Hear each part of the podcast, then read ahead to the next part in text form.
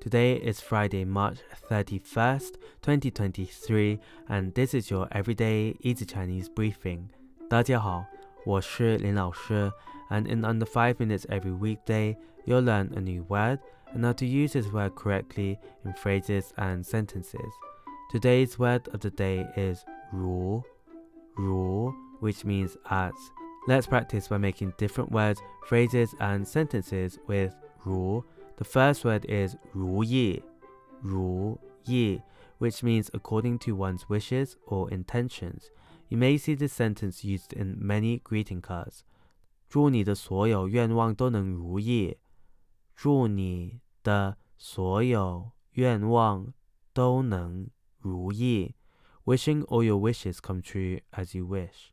Another word we can create with 如 is 如此,如此. this means like this. A way of using it in a sentence is 他的表现如此出色，让大家都非常惊喜。他的表现如此出色，让大家都非常惊喜。He performed so well like this that everyone was surprised. Finally, we can create the word 如初，如初。which means like the beginning.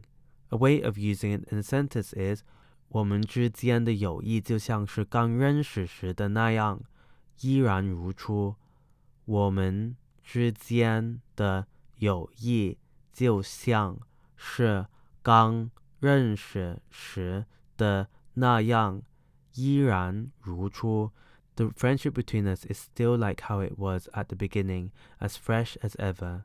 Today we looked at the word 如, which means as, and we created other words using it. These are ru according to one's wishes or intentions, ru like this, and ru like the beginning. To see this podcast transcript, please head over to the forum section of our website www.everydayeasychinese.com where you can find even more free Chinese language resources. See you again soon.